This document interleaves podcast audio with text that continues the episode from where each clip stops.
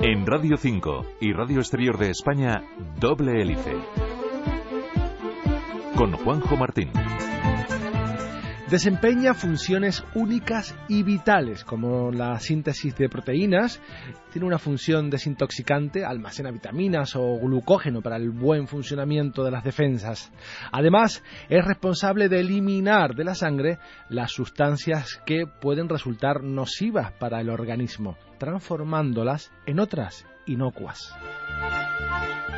Hola, bienvenidos a Doble Hélice. Sí, es el hígado, esa magnífica máquina de color rojo pardo que, como hemos visto, tiene una función vital para nuestro organismo.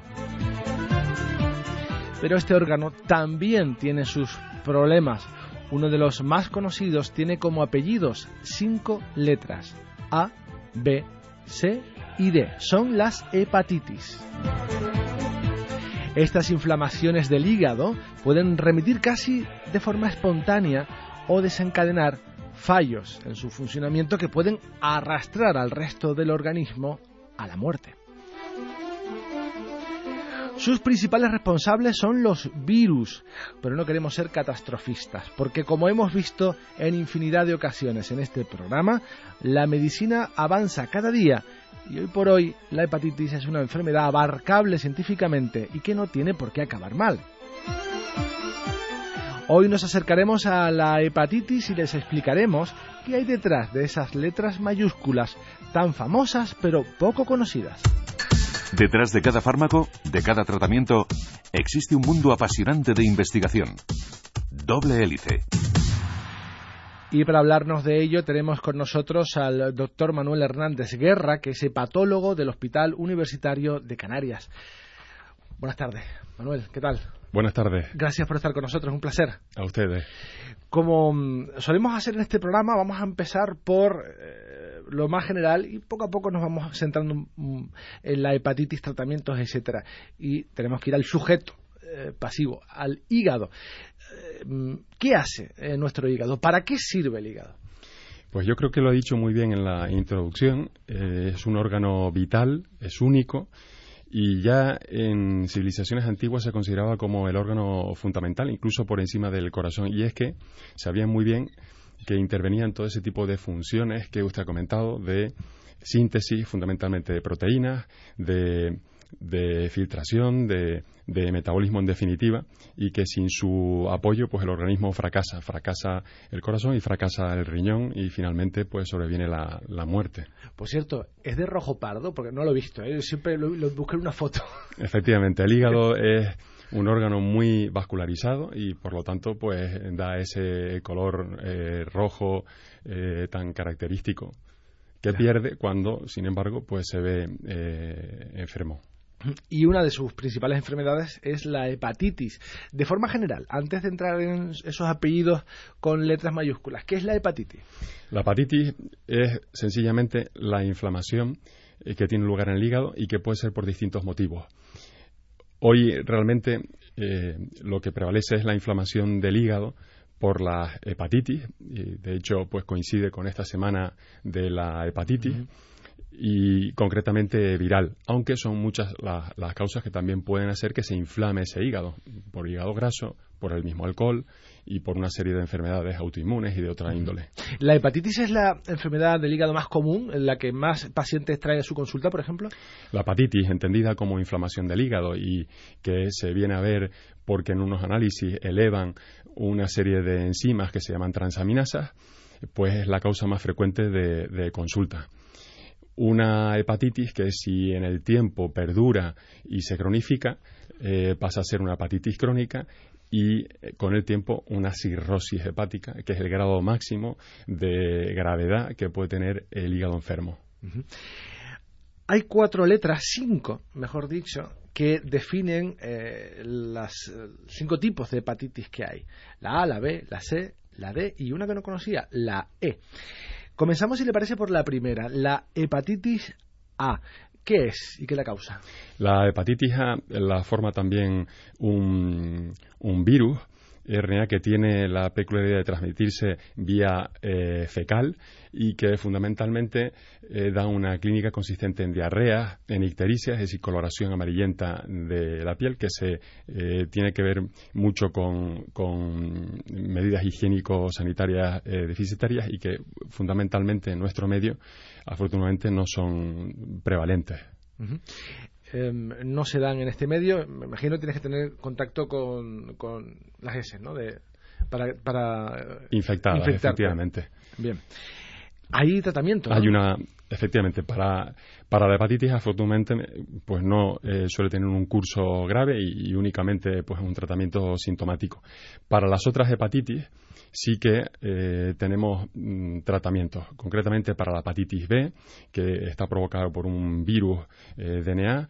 Eh, también es una hepatitis que no solo puede cursar de forma aguda, con un brote súbito de, de inflamación, sino que también puede cronificar y también disponemos de una serie de fármacos que son muy eficaces y que hacen que se frene esa replicación viral para que no esté en sangre pero que sin embargo no consigue que se cure la infección. La mantenemos de alguna manera, para que me entiendan, dormida y con eso conseguimos que no haga daño.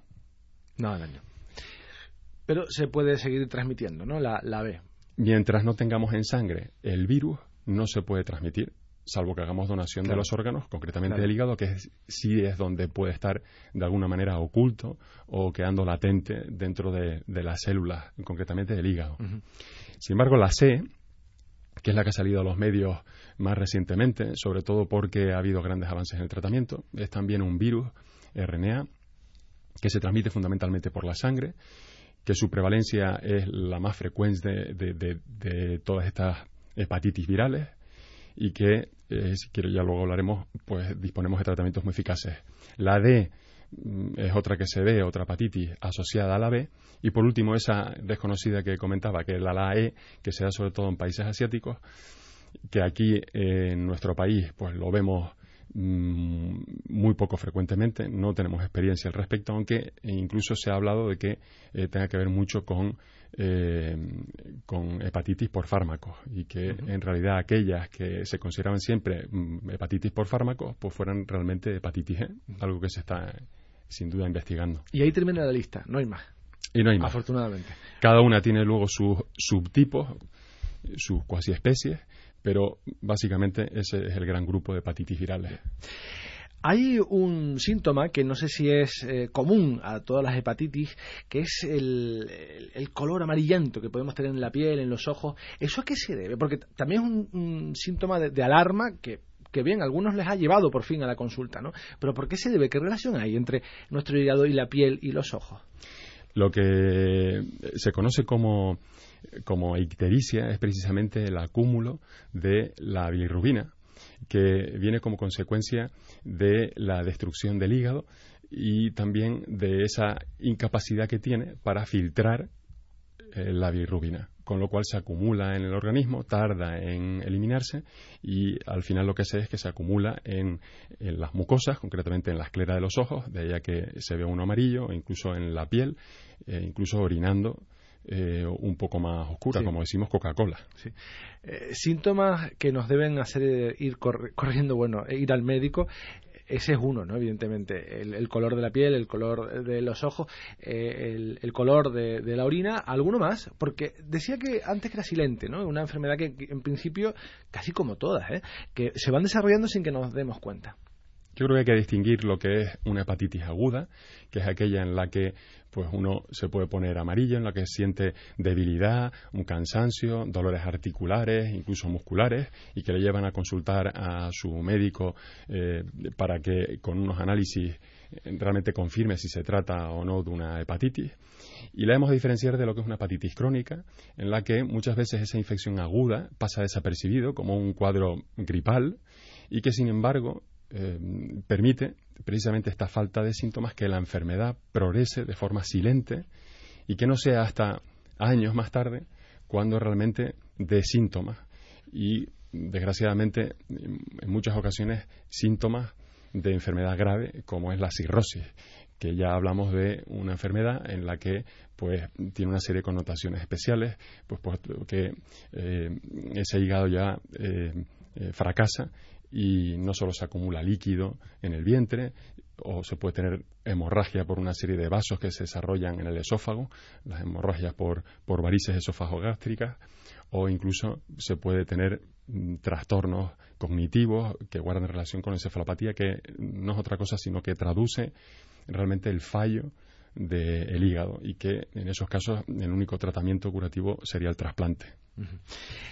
La hepatitis A, eh, la B, la C, eh, perdón, la la D e incluso más la E están localizadas en ciertos eh, lugares del planeta, no, son tan generalizadas como la C. Incluso me, había dicho antes del micrófono, no he visto una E en mi vida, ¿no? porque está en Asia, en un sitio muy concreto, y espero que siga sin verla, sinceramente.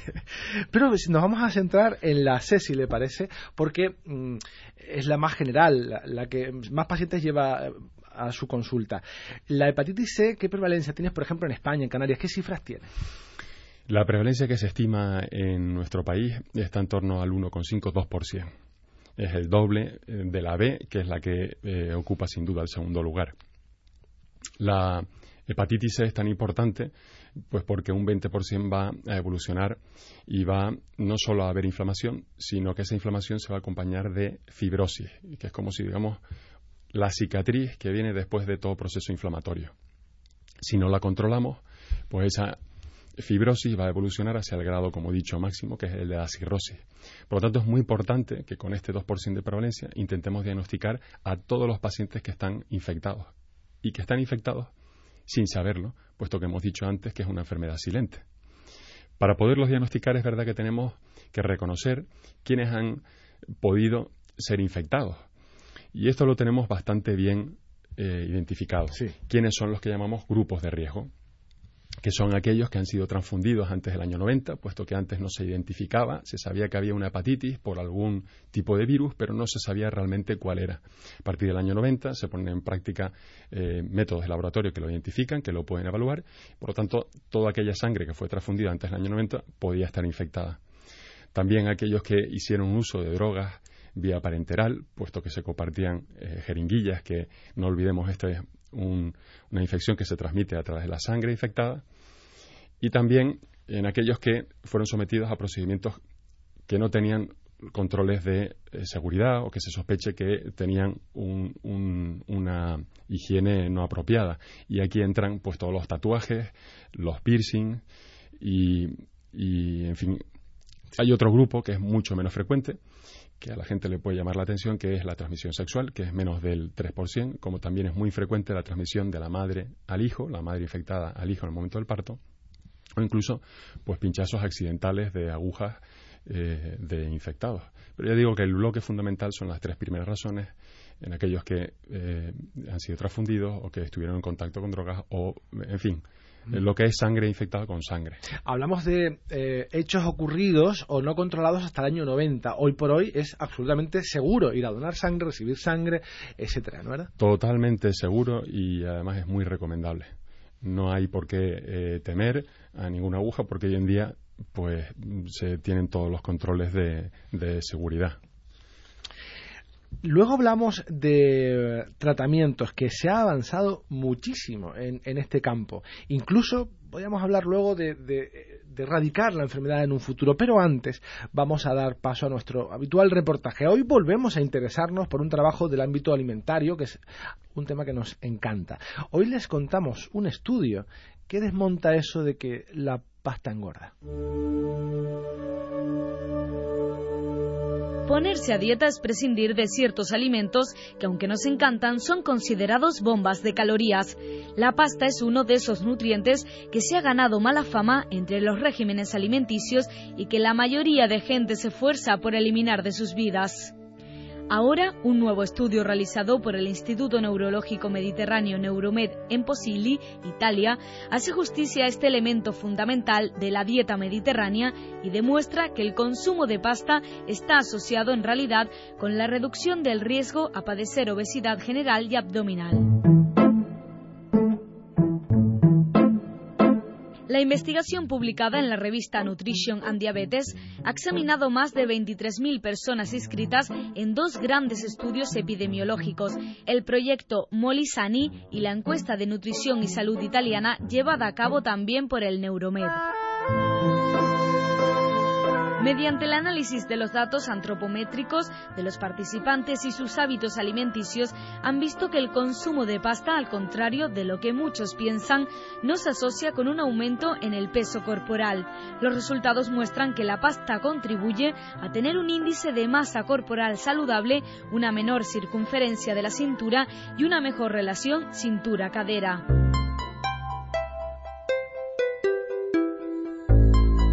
La evidencia científica ya señalaba la dieta mediterránea con el pan, la pasta, arroz y cereales en la base de su pirámide como una de las más saludables. La pasta a menudo se considera poco adecuada cuando se desea bajar de peso y algunas personas la descartan por completo de sus comidas, pero a la luz de estas investigaciones podemos decir que la dieta mediterránea es buena para la salud siempre que se respete toda la variedad que abarca su pirámide con la pasta incluida.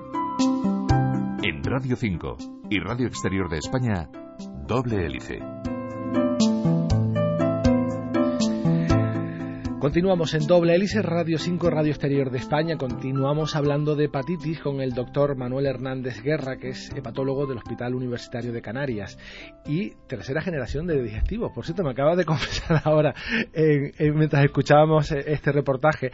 Y mm, esto mm, me da pie a preguntarle temas también que sacamos en, esta mesa mientras ustedes escuchan el, reportaje sobre los tratamientos de la hepatitis C, de cómo eh, estamos viendo ahora el momento dulce de esa investigación que ha durado en torno a 25-26 años en llegar y ahora por fin eh, estamos curando, ustedes están curando a los pacientes, ¿no?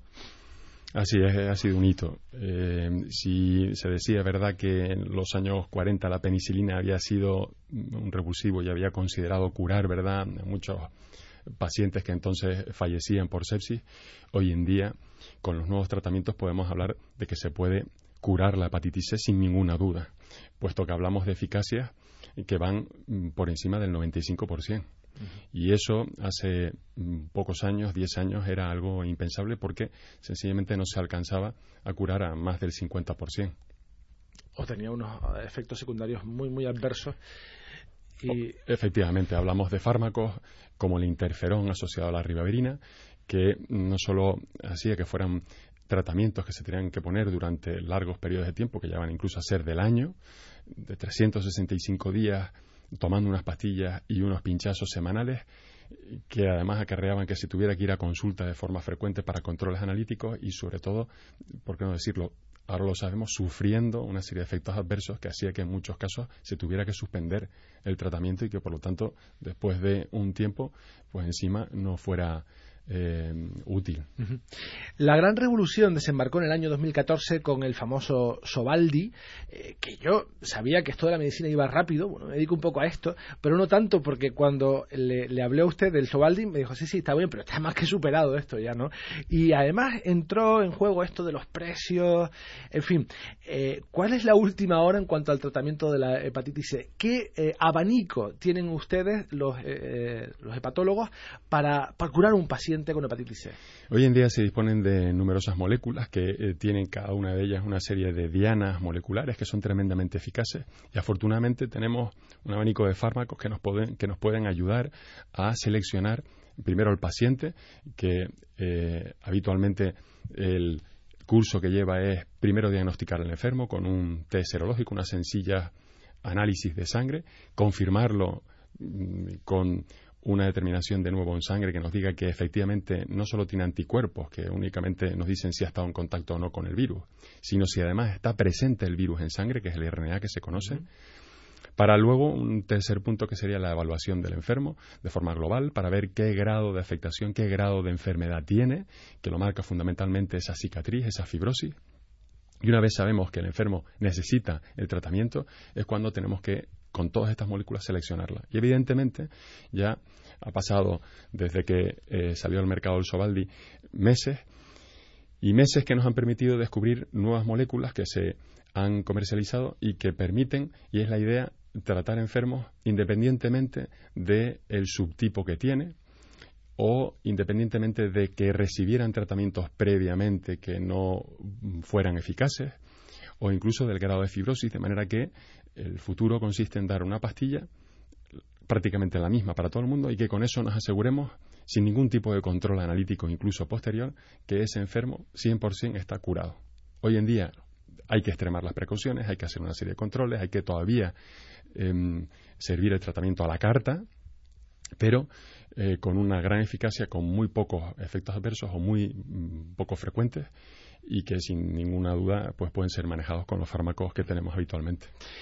Em, este fármaco, el primero, el que abrió la veda, desembarcó a principios del año 2015. Ha pasado un año y pico. Y ya eh, eh, estamos pensando solo en un año y pico en que hay más fármacos más efectivos y que dentro de muy poco solo con una pastilla para todos. ¿Y cuál será el futuro? Porque es una enfermedad vírica. Nos podemos cargar al bicho. Efectivamente, esa es la buena noticia, que hoy en día se puede hablar de curación. Y en pocas enfermedades se puede hablar de curación. Enfermedades me refiero virales, infecciosas, crónicas. Esa curación toda pasa por, y concretamente la erradicación, porque se diagnostique el mayor número de pacientes posibles, incluyendo aquellos que sabemos que hay un 60% que están sin diagnosticar. Y el futuro va por intentar llegar a toda esta eh, población que se desconoce que tiene la infección de la manera más sencilla posible. Y ya de hecho hay test que nos permiten con tan solo dos gotitas de sangre, que son las dos gotitas que se sacan los enfermos que padecen de diabetes para el control de la glucosa diaria, nos permiten saber si una persona padece o no. Con lo cual ya ese miedo a las agujas, ese miedo, ¿verdad?, a acudir al médico se puede ver superado y el otro aspecto es no solo avanzar en el diagnóstico, sino en el tratamiento. Y sin duda hay cosas que todavía se pueden mejorar.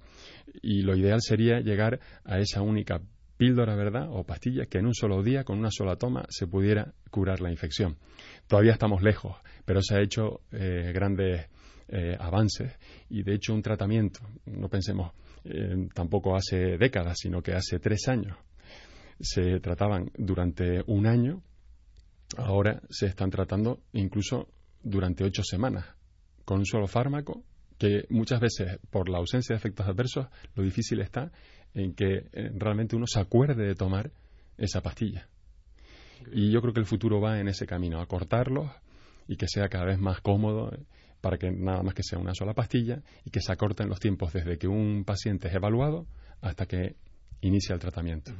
Se habló mucho también en esa época, finales del 14, principios del 15, del elevado precio que tenía este fármaco, si eh, era justo, si era injusto, quién lo pagaría. Vivimos en un sistema sanitario maravilloso en el que es solidario y, en fin, eh, a nadie le va a faltar su tratamiento, eh, pero vamos a hacer un balance, porque evidentemente que tú puedas curar una hepatitis C en un paciente, eh, evita que ese paciente siga recorriendo un camino de más gastos. Entonces, seguramente ya han hecho ese juego contable de balanza. ¿Y el, saldo cuál es? Eh, ¿Nos ahorramos dinero o nos gastamos mucho más dinero? Es extremadamente a favor. Usted lo ha dicho bien, los fármacos eh, son caros, fueron mucho más caros hace un año y en el precio entra pues todo el desarrollo que viene detrás de moléculas y de investigación, pero sin duda el mensaje y la administración lo han entendido muy bien de que es un tratamiento coste eficaz, acalado, y como lo conoce, pues realmente se hace el esfuerzo hoy en día de que todos los pacientes que necesitan el tratamiento lo están recibiendo, a pesar de que, como bien ha dicho, es un tratamiento caro. Pero cuando se lleva la balanza es muy favorable para que todos los pacientes sean tratados. Y es así, los pacientes con hepatitis C tienen su tratamiento. El paciente que hoy en día, y hablo eh, no solo en nuestra comunidad, sino a nivel nacional, tiene una hepatitis crónica y tiene un grado de enfermedad eh, avanzado, recibe tratamiento.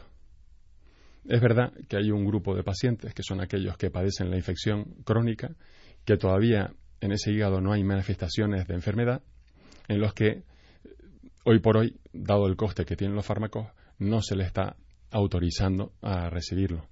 Y en ese sentido habrá que pues seguir avanzando para que eh, llegue a todos los enfermos porque esto será la única manera en la que se pueda erradicar la, enfermedad. Claro, cuantas más personas eh, tengan medicadas y estén curadas, mm, eh, pues más pronto se acabará con esa enfermedad. Evidentemente, porque hay que pensar que el único reservorio, es decir, el único eh, ser en el que se acantona, se almacena el virus, es en el humano y concretamente en el hígado, con lo cual si tratamos ese reservorio conseguiremos verdad que se erradique la, la enfermedad. En los últimos minutos del programa me gustaría eh, que nos diera algunos consejos para cuidar nuestro hígado de la hepatitis y de, otras eh, patologías. Em, ¿Qué eh, podemos hacer por nuestro hígado? ¿Cómo le podemos echar una mano? Sin duda, el hígado, bien que ha estado enfermo y que se ha podido curar una infección viral, o aquel que por otros motivos no sea una infección viral y que tenga esa inflamación, pues necesita una serie de medidas para evitar que evolucione esa inflamación y esa fibrosis en el caso que lo haya. Todos los facultativos médicos sabemos que hay una serie de normas que se deben de cumplir y una de ellas es verdad que es evitar los tóxicos, como en este caso son el alcohol, que eh, realmente se depura, para que me entiendan, se metaboliza en el hígado, pero también el tabaco, que se sabe eh, no solo experimentalmente, sino por estudios epidemiológicos que daña al hígado. No solo evitar estos tóxicos es eh, útil, sino también controlar el peso, que se ha visto hoy en día que es otra de las enfermedades que en el futuro van a ser muy prevalentes, es concretamente el hígado graso.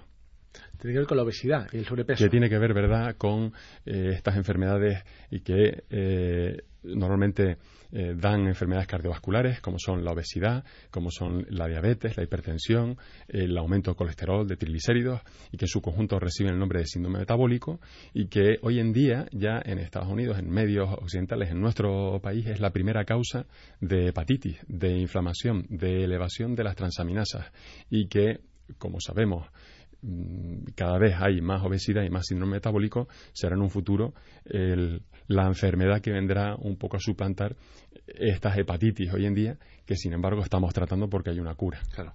Es que el sobrepeso y la obesidad está detrás eh, de casi todos los temas que tratamos aquí, de la diabetes, de las afecciones en el riñón, en el hígado, en el corazón, incluso enfermedades neurodegenerativas hombre, tenemos que hacernos mirar eso, ¿eh?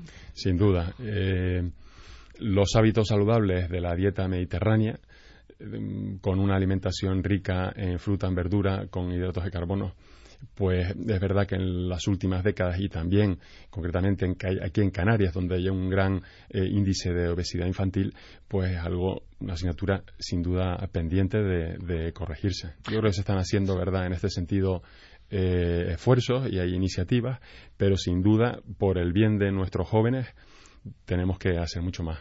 ¿Y qué alimentos pueden ser buenos para el hígado? Realmente, alimentos más que buenos, hay que diferenciar aquellos que son nocivos, como he dicho anteriormente, sobre todo el alcohol, cuando no se hace, eh, sobre todo de forma responsable, pero si uno pudiera pensar en un alimento o en un suplemento que sea útil, yo diría que el café, que en ¿El contra café? el café, en contra de lo que se suele suponer que siempre uno asocia tabaco, alcohol y café y que las tres cosas son nocivas, salvo para el insomnio, el café le diría que es bueno hasta para el intestino grueso. Pues eh, es una de las cosas que que nos alegran el día porque, porque sí que es una, una bebida eh, buena, muy consumida, pero también que tiene su estigma ahí de, de, que es malo, de que es malo. Bueno, por lo menos para el hígado no, no viene mal, ¿no? Al revés tampoco tres cafeteras al día. O sea, que vamos a... Mientras uno tenga la atención y controlado las horas del sueño, es suficiente. Pues vamos a tomarnos un café porque ya eh, hemos agotado el, tiempo que siempre pone en nuestras manos Radio Nacional de España para hablar de sanidad, de investigación. Y hoy lo hemos hecho con el doctor Manuel Hernández Guerra, hepatólogo del Hospital Universitario de Canarias. Hemos hablado sobre todo de hepatitis. Muchísimas gracias, don Manuel. Gracias por estar con nosotros. A ustedes, encantado.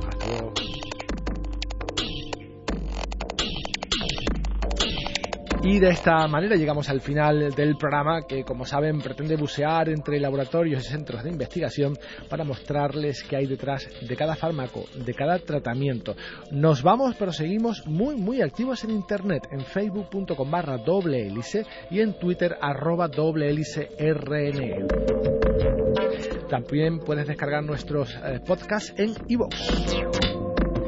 En la realización técnica tuvimos a Antonio Sancha en la dirección. Aquí les habla Juanjo Martín. Hasta la próxima semana.